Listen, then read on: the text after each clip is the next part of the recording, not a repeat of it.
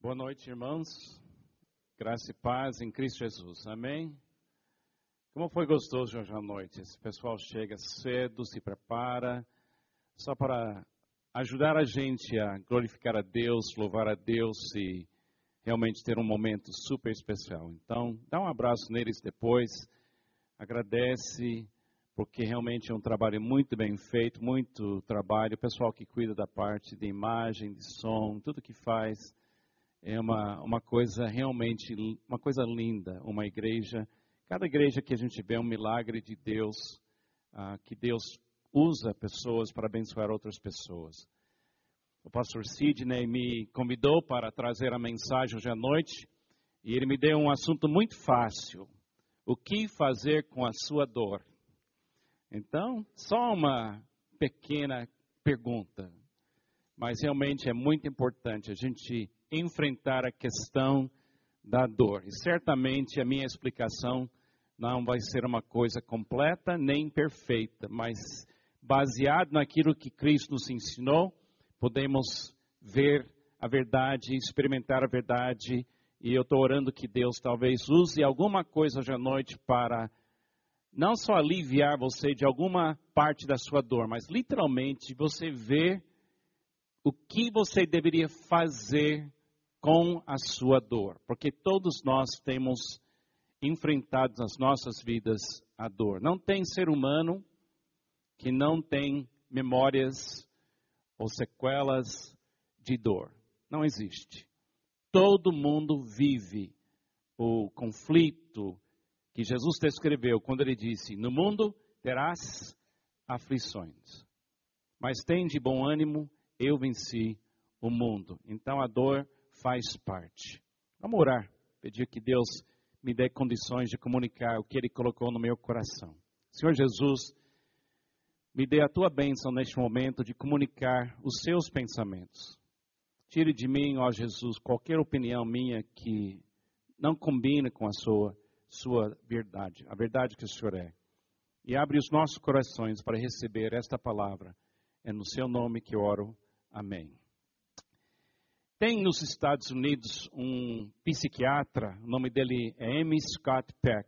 Ele é muito famoso. A minha vida inteira, esse homem tem falado com o povo americano e muitos dos seus livros já foram traduzidos e certamente muitos de, livros dele uh, existem aqui no Brasil também. E o mais famoso de todos os seus livros, uh, em inglês, é chamado The Road Less Traveled mas em português acho que deve ter um, eu não sei o título exatamente, mas deve ser assim, o, a, o, o, a trilha menos procurado, alguma coisa assim, ou a ideia é que a maioria das pessoas não querem pegar um caminho certo, o caminho, e esse caminho é encarar a dor. E ele falou no seu livro, no primeiro capítulo, essas palavras: a vida é difícil esta é uma grande verdade.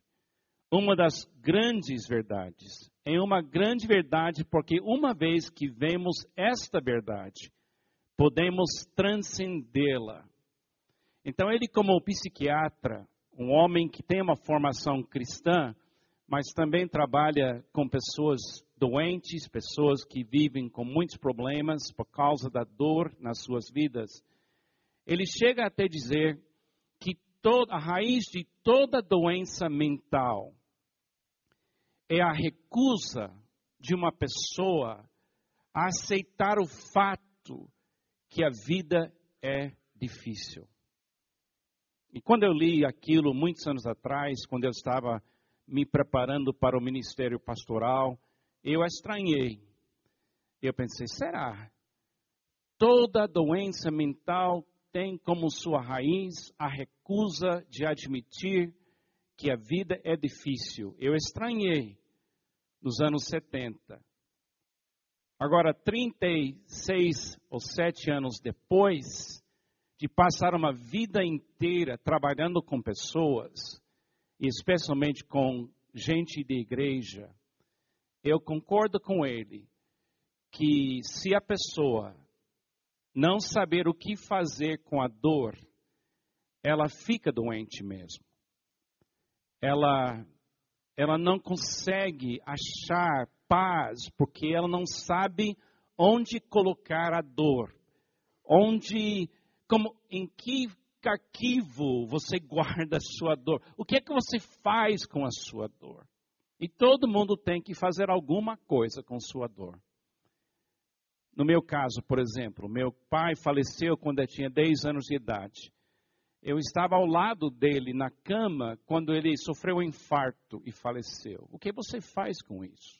Muitos de vocês têm histórias dez vezes mais mais difíceis do que a minha história. Muitos de vocês nem conhecem seus pais. Muitos de vocês sofreram abusos de algum tipo, emocional, ah, mental, talvez coisas que você jamais falou com alguém. Então, a questão é para todos nós: o que é que eu faço com a minha dor? Porque não fazer nada é impossível. Você vai fazer alguma coisa com a sua dor. Então nós buscamos no exemplo de Jesus e nas escrituras alguma alguma maneira de de responder essa pergunta. Eu vou tentar hoje à noite dar algumas das coisas que Deus tem me mostrado nessa longa caminhada, eu mesmo sozinho, mas também eu trabalhando com gente e ouvindo histórias incríveis sobre as dores que as pessoas enfrentam. Então, a primeira coisa que eu queria comunicar ah, sobre a sua dor é uma coisa simples, mas uma coisa que eu acho que tem que registrar bem no seu coração. As nossas dores são fatos. As nossas dores são fatos. Você nunca deveria fingir que essa coisa não aconteceu. Tem muita gente que tenta viver dizendo que aconteceu, mas aconteceu, mas não sabe o que fazer. Olha, a primeira coisa é que você tem que aceitar o fato que na sua experiência algumas coisas aconteceram que não deveria ter acontecido, ou aconteceram e deixou em você uma coisa que faz parte agora da sua realidade. A sua biografia contém esses fatos. E fugir desses fatos não pode. Jesus mesmo disse: Eu lhes disse essas coisas para que em mim vocês tenham paz. Neste mundo terão aflições, fatos terríveis, difíceis. Contudo, com todos esses fatos, tenham ânimo. Eu venci o mundo. E eu quero, eu gosto de pensar assim quando ele fala: Eu venci o mundo que machucou você. Então, nele, nós podemos olhar esses fatos. Pessoas pagam milhões e milhões de reais todo ano, falando com pessoas profissionais para estabelecer os fatos da sua infância, os fatos das sequelas. E nós, como seres humanos, nós temos que saber o que realmente aconteceu conosco.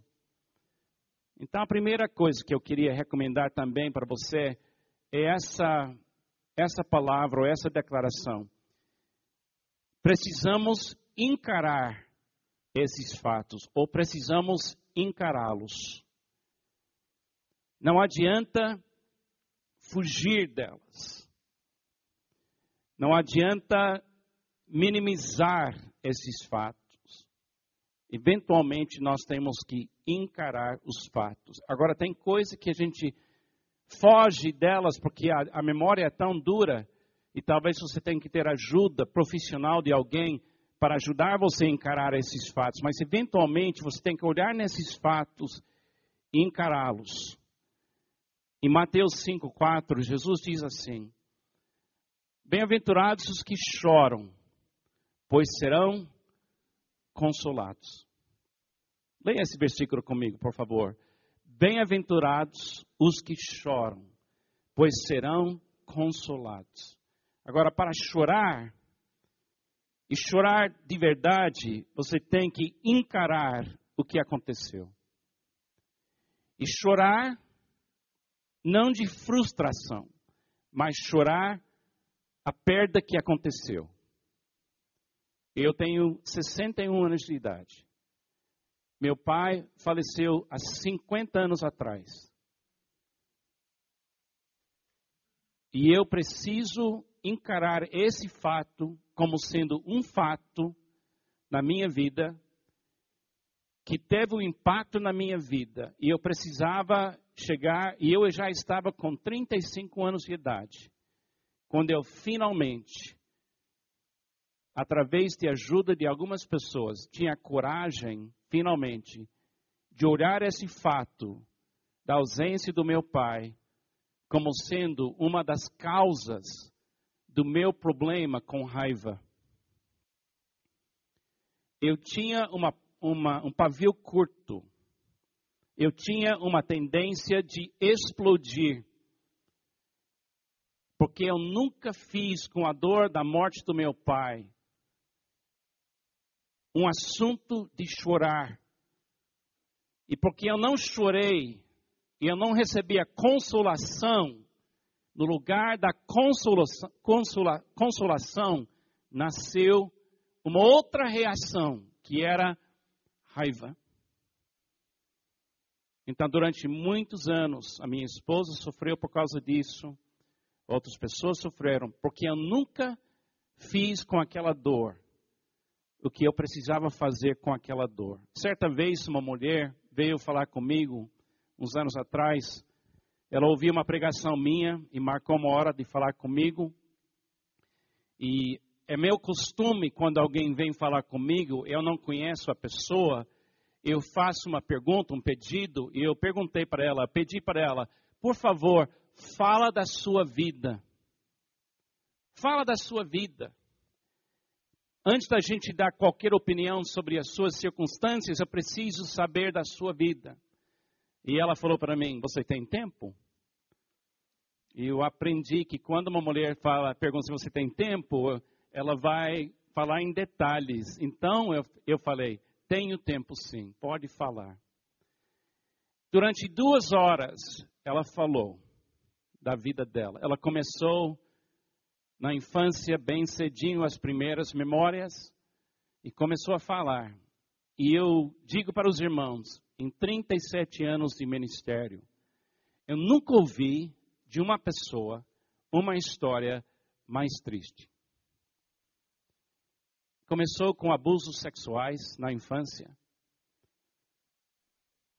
coisas terríveis, abandono, maus tratos, pessoas decepcionando ela o tempo todo, divórcio, todo tipo de dor. E ela contava essa história, chorando e eu chorando junto com ela.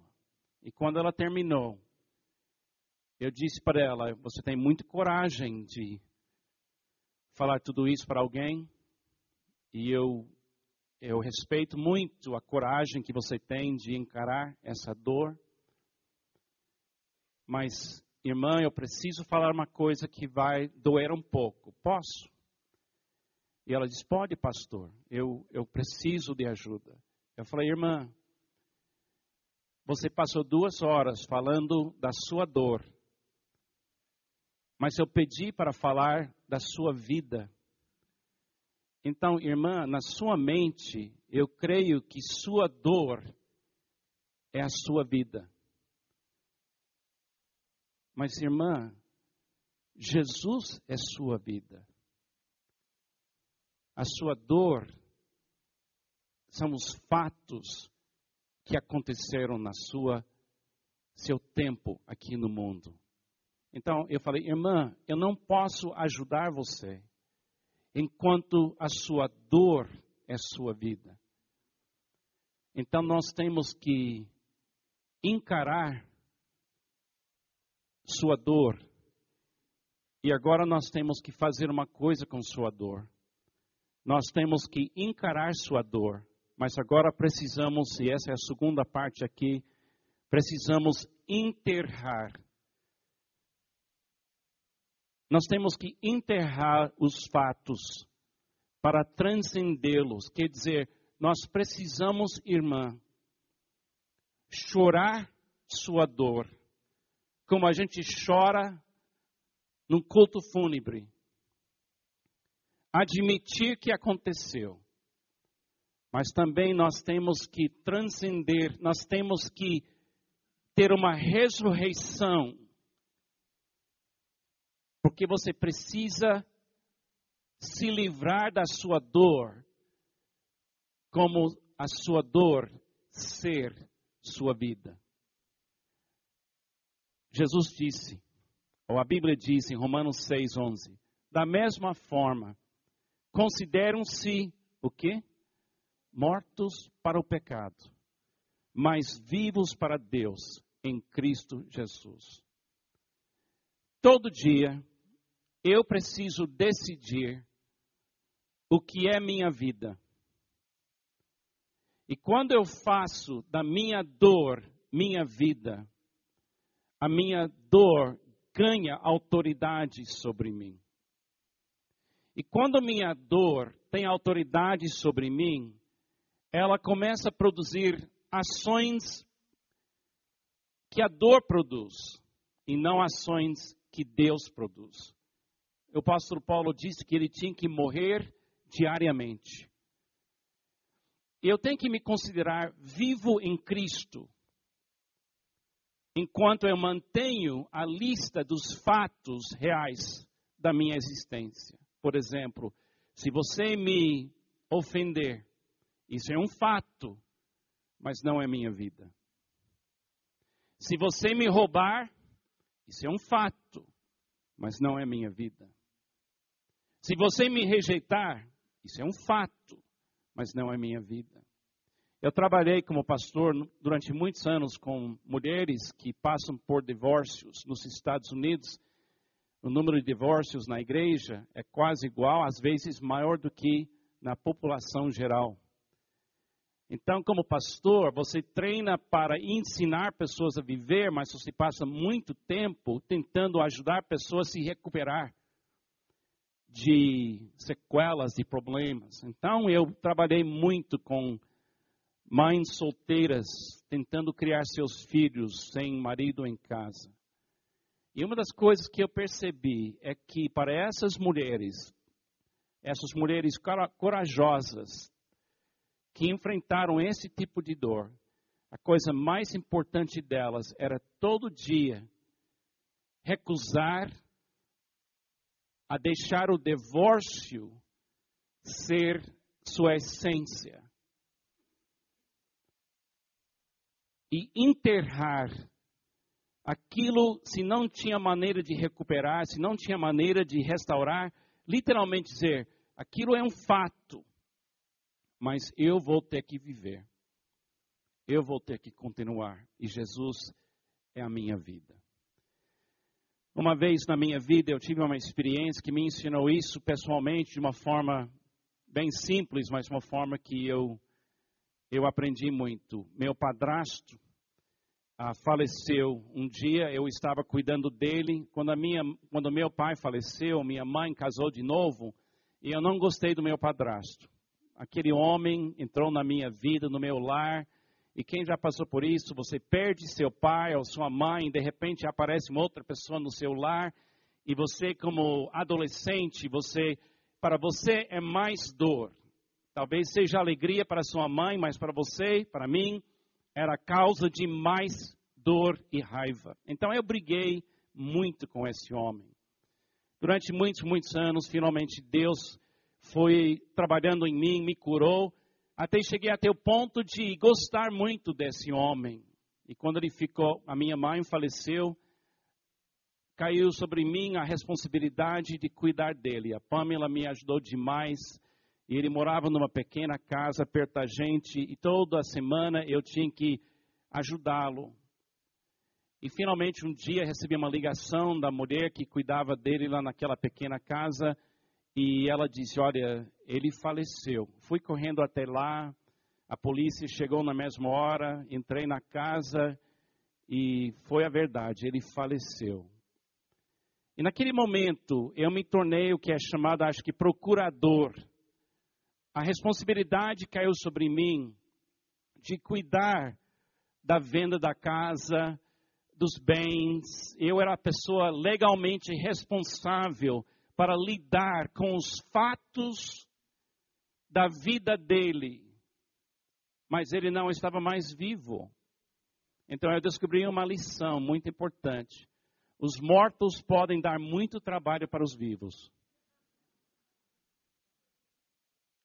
E a pessoa ligava literalmente e disse: Olha, o senhor, o nome dele era Claude, e eu, eu falei: O senhor Claude tem uma apólice de seguro, você quer renovar? Eu falei: Não, ele morreu. Você tem certeza que você não re quer renovar? Eu falei: Ele não precisa, ele faleceu, ele foi embora daqui. O fato é, ele morreu. Outra pessoa ligou dizendo para mim: Olha, tem uma pólice aqui para, para cuidar do ar-condicionado da casa. E eu falei: Olha, ele não quer. Por que ele não quer? Porque ele morreu. Você tem certeza que ele não quer? Eu fiquei louco respondendo essa pergunta. E a mesma coisa com a sua dor. Todo dia, o que aconteceu na sua vida, a dor que aconteceu na sua vida, você recebe ligações do passado, querendo que você continue alimentando aquilo. Mas você tem que compreender que não dá para consertar o que aconteceu. Aconteceu. É um fato. Você tem que chorar aquele fato, até não tem mais lágrimas, mas também você tem que dizer: eu não vou ser definido pela dor. Eu vou me definir como vivo em Deus. Amém? Eu vivo em Deus. Eu estou vivo em Deus. Eu nunca vou morrer não nega o que acontece, aconteceu, mas não vive o que aconteceu. Olha, incluído nisso também é a dor dos seus próprios erros do passado. Tem gente aqui que você fez coisa que ninguém sabe, só você. E você criou uma memória que para você você carrega como medo, inclui isso na lista encara aquilo, encare aquilo e considera aquilo um assunto morto, porque não há condenação para aqueles que estão em Cristo Jesus. Se você precisar chorar com alguém sobre aquilo, então marque com um dos pastores, marque comigo uma hora. Se, se você precisa contar esse fato para uma pessoa que não vai fazer nada se não ouvir, marque uma hora. Mas uma vez que você fala, marca aquela data e diz: não mais essa dor será na minha vida uma causa de eu alterar quem eu sou. Eu sou o que eu sou pela graça de Deus em Cristo Jesus. Amém? É muito importante. O amor de Deus em Cristo é o fato. Começamos falando, as nossas dores são fatos. Mas o amor de Deus em Cristo Jesus é o fato. Os fatos existem, mas o fato maior é Jesus que habita em você. Então nós temos que encarar os fatos, nós temos que enterrar os fatos, nós temos que transcender os fatos. Mas não só isso, nós temos que aprender a viver o fato. Precisamos encarnar o fato. Encarnar, fazer visível, fazer real, fazer eu, o fato que é Cristo que habita em mim. Precisamos encarar Cristo nas nossas vidas. Lucas 1, 27 diz: Ame o Senhor, o seu Deus, de todo o seu coração e de toda a sua alma e de todas as suas forças e de todo o seu entendimento, e ame o seu próximo como a si mesmo. Gálatas 2,20 diz: Fui crucificado com Cristo. Assim já não sou eu quem vive, mas Cristo vive em mim. É importante a gente compreender que se você não encarar a sua dor, e se você não enterrar a sua dor, e se você não transcender, transcender a, a sua dor, se você não em Cristo entender que Ele é a sua vida, você vai encarnar as sequelas da sua dor, porque o ser humano foi feito para fazer visível o que é invisível. Então, se você guarda na sua vida a sua dor, como a sua dor sendo a sua vida, como aquela mulher, então essa, essa dor vai se manifestar de alguma forma. O psiquiatra Scott Peck disse que pessoas que pessoas neuróticas encarnam a sua dor pensando assim: eu sou o culpado de tudo a culpa é minha, eu não presto. E outras pessoas encarnam a dor dizendo: eu sou uma vítima, nada é minha culpa. E vivem papéis baseados na dor, mas nós, como crente em Cristo, nós temos que mudar completamente e diz assim: eu não vivo mais. Eu não vou encarnar o que aconteceu de ruim na minha vida. Eu vou encarnar o que aconteceu que foi puro na minha vida, que é Cristo que habita em mim. Eu vou viver Jesus. Eu vou chorar a minha história. Eu vou saber que aconteceu, mas eu não vou dar mais carne para a minha história ruim. Eu não vou permitir, pela graça de Deus, que alguém, o que aconteceu comigo, ser o que eu dou para o mundo. Eu vou viver uma outra vida. Eu vou viver Jesus Cristo. Amém? Eu fiz isso. Estou fazendo isso. Agora, quando foi resolvido o meu passado, foi um alívio, mas não foi o fim da dor. A dor continua. E você pode pensar, poxa, se eu viver uma vida cristã digna e boa, a dor vai embora. Não, aqui no mundo, a dor não vai embora, gente. Não vai, não. Faz parte. E aprendemos uma lição: Deus permite a dor que Ele pode parar para que abracemos o amor que nunca vai parar. Deus permite a dor que Ele pode parar para que abracemos o amor que nunca vai parar. Um amigo meu, o nome dele foi Chuck Don. Quando eu estava pastoreando junto com a Pamela nos Estados Unidos, entre 1987 até 2005, na primeira igreja batista de West Hollywood, perto de Miami.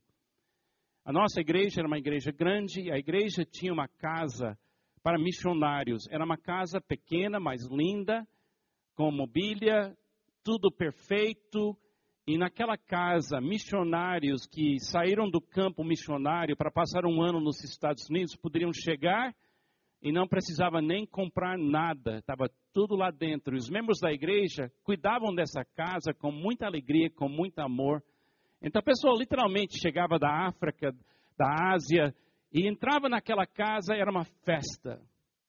E um dos meus melhores amigos era um missionário na Coreia do Sul, chamado Chuck Dong. E ele tinha uns 43 anos de idade, eu tinha aquela mesma idade. E eu conheci o Chuck Don desde eu tinha 16 anos de idade. Está muito meu amigo. E foi a vez do Chuck Don passar um ano conosco na nossa igreja. E a gente ia cuidar muito bem de, de, dele, do Chuck, de Kathy e seus três filhos. E ele chegou, foi uma festa.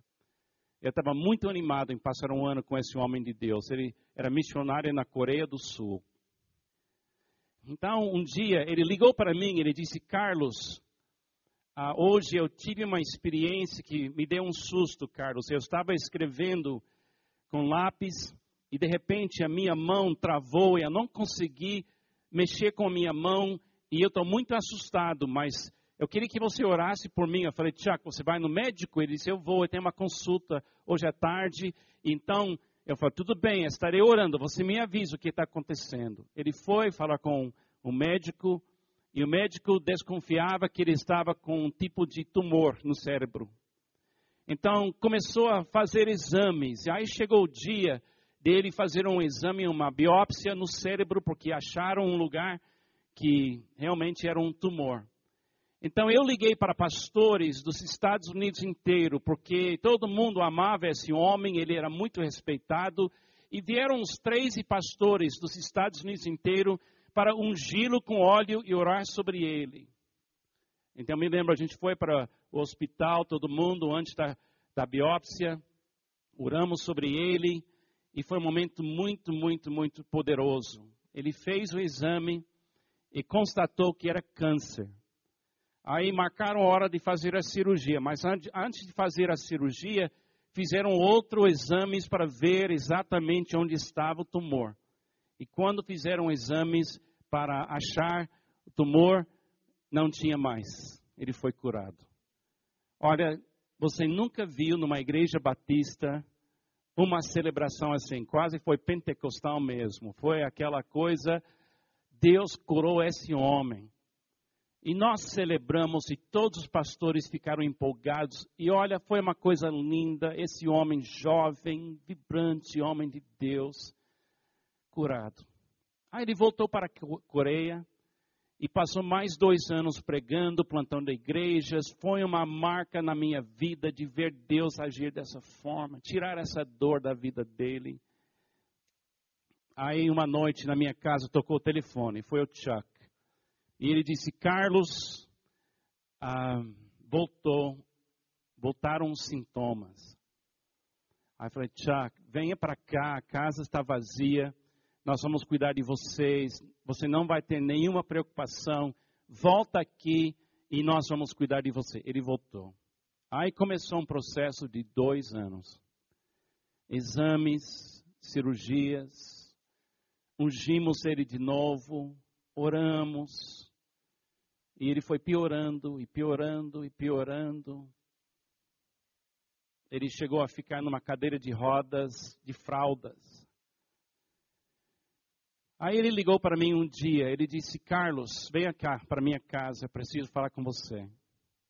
E já ele estava perdendo o uso do corpo, e eu falei: tudo bem. Fui lá, e ele disse: Carlos, eu quero que você pregue meu culto fúnebre.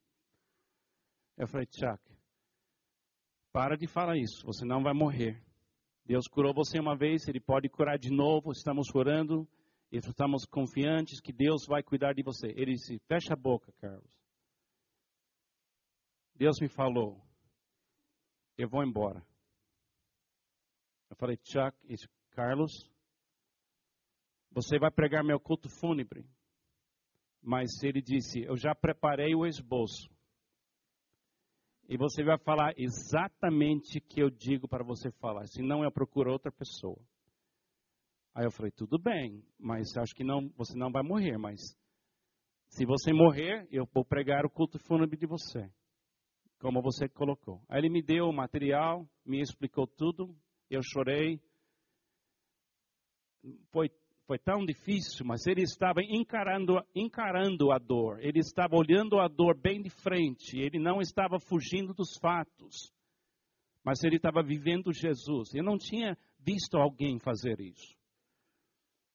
Aí recebi uma ligação uma noite da esposa dele. Eu e Pamela fomos correndo até lá e ele estava morrendo.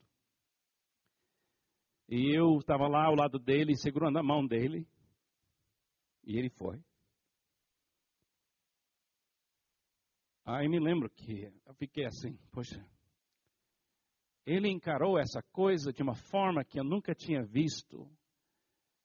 E eu não estava conseguindo encarar a dor, e não era minha, era dele. Então chegou o dia do culto fúnebre. E eu tirei o esboço e tinha mais de 700 pessoas lá e muitos pastores. Os pastores missionários vieram do mundo inteiro. E eu subi no púlpito e eu expliquei para todo mundo que esse esboço foi feito pelo Chuck. Aí eu comecei. E o esboço tinha três partes. A primeira parte foi essa. Ele falou para mim, fala para eles esse fato. A dor é para a nossa purificação. Ele me explicou, Carlos, quando a dor bateu em mim, dor no meu cérebro, no meu corpo, uma dor que não vai embora, Carlos, Deus me revelou que quando a dor vem, você elimina tudo na sua vida que não é essencial. Você elimina, Carlos, é, é incrível. Ele fala, Carlos, é uma coisa que você não acredita. Se é essencial, você segura. Se não é essencial, você abre mão. E só a dor fez isso comigo. A segunda coisa que ele disse, ele disse, Carlos, a cura, se receber uma cura, é para humildade. Ele disse, Carlos, quando Deus me curou, e eu vi tanta gente que Ele não curou, eu não fiquei orgulhoso da minha fé.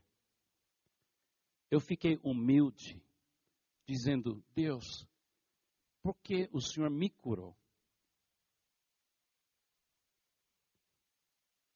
Ele estava tão além da minha compreensão falando essas coisas que eu, eu não estava entendendo.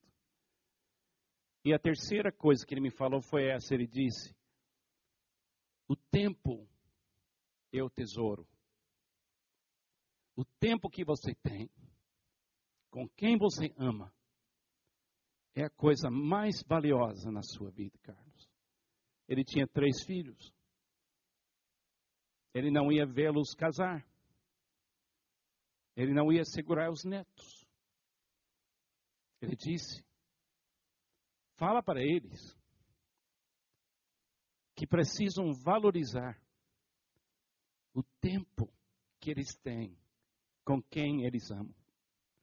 Então você pode imaginar, ele estava na minha frente, o corpo dele, e eu no púlpito. E sabe o que ele fez? Ele venceu a dor. A dor não venceu ele. Ele ainda vive. Ele vive em mim. Ele me mudou. Por quê? Porque ele viu que viver Jesus é vencer a dor. E eu quero ser como ele. Mas na realidade, ele estava repetindo a vida de Jesus, a ressurreição. Um dia eu vou ver Chacton de novo. Sua esposa, Kathy, logo depois do culto fúnebre, levou os três filhos de volta para a Coreia do Sul sozinha e continuou o trabalho deles durante muitos anos. Porque ela também venceu a dor. Precisamos permanecer no amor de Deus em Cristo Jesus. Você pode permanecer no seu dor, na sua dor, você pode permanecer em Jesus. Eu, eu oro que essa igreja aprenda a permanecer em Cristo e encarar nossa dor, mas viver Jesus Cristo. Vamos encarar os fatos ou o fato. Todo dia nós temos que decidir. Tem dias que a minha dor é o meu estímulo. É um dia ruim. Mas no dia que Jesus é o meu estímulo, é um dia bom. E eu deixo esse versículo com os irmãos. Porque para mim, o viver é Cristo e o morrer é lucro. A dor não terá a palavra final na sua vida. Jesus é a palavra final na sua vida. Vive Jesus. Eu vou tentar também. Vamos vivê-lo. Vamos permanecer em Cristo. Amém? Vamos orar. Senhor Deus, obrigado pela oportunidade de lembrar essas lições tão básicas, mas tão profundas. Abençoe a pessoa aqui hoje à noite que tem passado tanta dificuldade na sua vida. Nos livra das sequelas da nossa dor e no lugar das sequelas do nossa, da nossa dor, coloca o poder do Espírito de Cristo para que possamos viver Jesus momento a momento. Obrigado, Jesus, que o Senhor venceu tudo e na sua vitória nós descansaremos um dia de cada vez. É no seu nome que oramos. Amém e amém. Deus te abençoe.